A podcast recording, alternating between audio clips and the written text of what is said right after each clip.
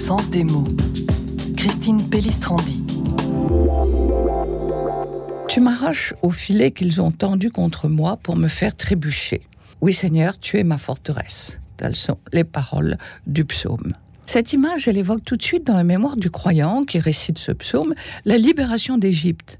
Et donc, en prononçant ce simple mot, il fait déjà un acte de foi dans la capacité salvatrice de Dieu et son souvenir de cette nuit où le peuple est sorti de la prison d'Égypte.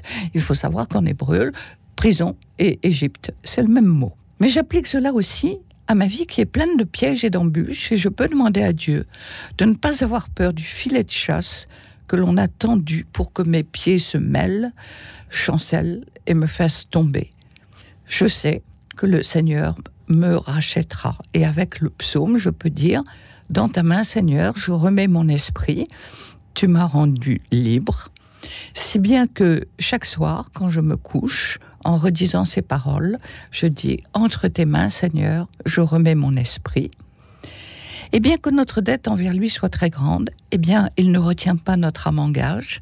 Il est fidèle à son rôle de gardien des âmes. Et le lendemain matin, quand je me réveille, il me rend mon âme toute fraîche, restaurée, comme une créature nouvelle, pour faire une bonne journée